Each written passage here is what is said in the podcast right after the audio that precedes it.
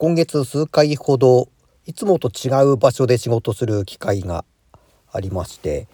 でここの休憩場所がですね札幌市の関係のところなので札幌シティ Wi-Fi という無料の Wi-Fi が使えるんです。でこれを使ってメール見たりとか、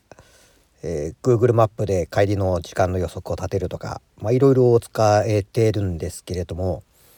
実はあるサイトにつなごうとしたら表示されなかったんです。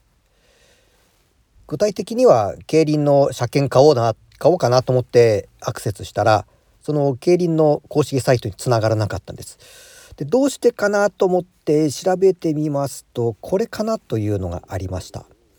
青少年フィルターリング機能というのがありまして競輪は青少年買えませんのでそれで弾かれたんじゃないのかなと思います。